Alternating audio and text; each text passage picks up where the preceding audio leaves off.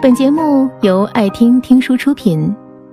如果你想第一时间收听我们的最新节目，请关注微信公众号“爱听听书”，回复“六六六”免费领取小宠物。都说人生苦短，一生不过三万个日夜。都说余生太快，一个人还没年轻，就老了。在这有限的时间里，我们却经常觉得不快乐。但是，当你学会了释怀，整个世界会对你温柔以待。释怀是一种解脱。很多人的一生都在无休止的比较中度过。小时候，我们跟别人比成绩；长大后，我们跟别人比财富；到老了。还不忘跟别人比地位。我们唯恐落后于人，我们生怕被人耻笑，所以，我们习惯性的跟别人比较，来证明自己活得没那么差。其实，这又如何呢？《伊索寓言》里有这样一个故事：两只青蛙是好朋友，他们事事都喜欢和对方比较。有一天，他们突发奇想，想要比大小。为了压过对方，两只青蛙拼命的鼓气，比到最后，两只青蛙的肚子都胀破了。过度的与别人比较，不会让你更好，只会让你陷入深深的泥潭。与富人比较，会让我们焦虑；与穷人比较，会让我们自满；与朋友比较。会伤了和气，与敌人比较，容易伤了自己。世界是自己的，其他人都是配角。与其盯着别人，不如审视自己，学会释怀，给心灵真正的解脱。陶渊明有言：“不戚戚于贫贱，不汲汲于富贵。穷也好，富也罢，广厦千间。”夜眠仅需六尺，家财万贯，日事不过三餐。世间万物，没有最好的，只有最适合自己的。攀比源自内心的贫乏，释怀却来自灵魂的丰盈。坦然面对自己的生活，淡然看待世间的浮沉。当你学会了释怀，才能在滚滚红尘之中，开辟出。自己的一方净土。释怀，是一种智慧。世上本无事，庸人自扰之。我们总觉得活得不快乐，就是因为太过执念，不愿放手。让我们念念不忘的，也许是显赫的功名，也许是巨额的财富，也许是一段难以割舍的情缘。《天龙八部》里有一段爱情故事，天山童姥和李秋水是同门师姐妹，两人同时喜欢上了俊美的乌鸦子。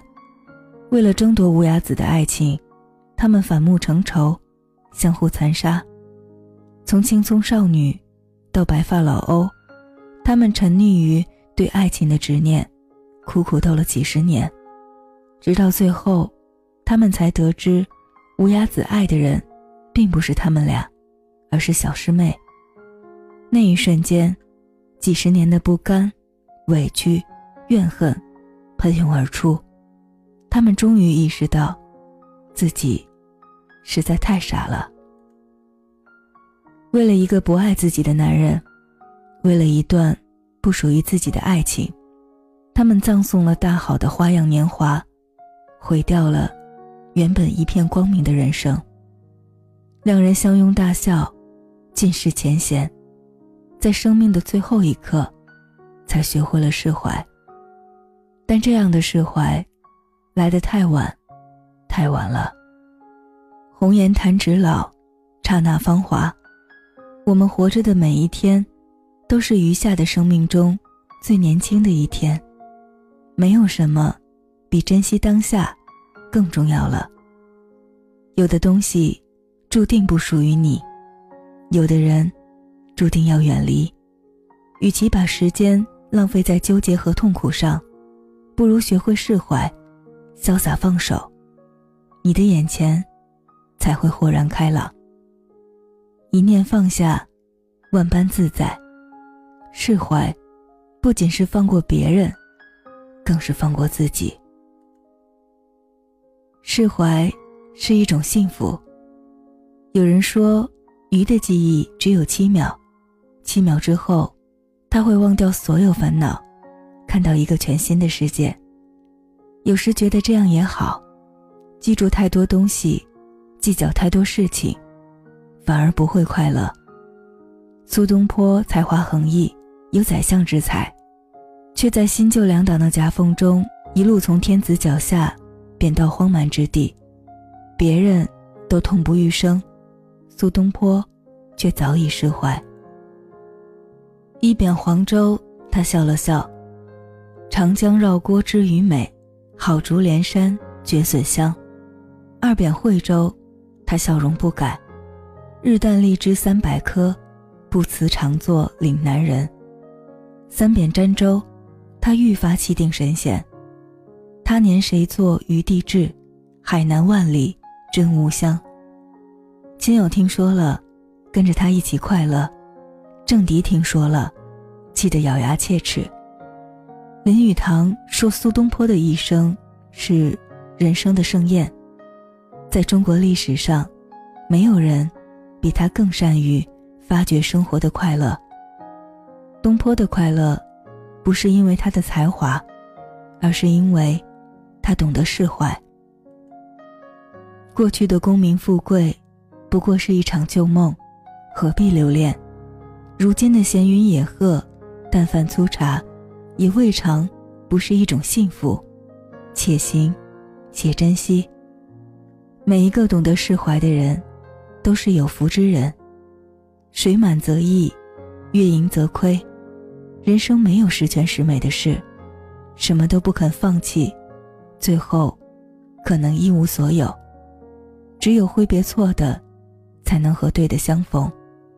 那些活得幸福的人，不是忘记了，而是放下了；不是认怂了，而是看开了；不是糊涂了，而是懂得了。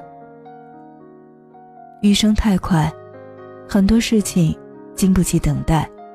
物以往之不谏，知来者之可追。留给我们浪费的时间，真的已经不多了。在余生的岁月里，不再比较，不再纠缠，不再怀念，和往事说一声再见。相信，一切都是最好的安排。当你学会了释怀。未来的每一天，都会更加轻松，更加多彩。本节目到此就结束了，感谢各位的收听和陪伴。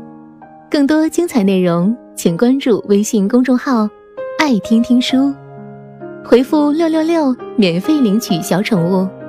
也欢迎你收听今晚的其他栏目。我们明晚见，晚安。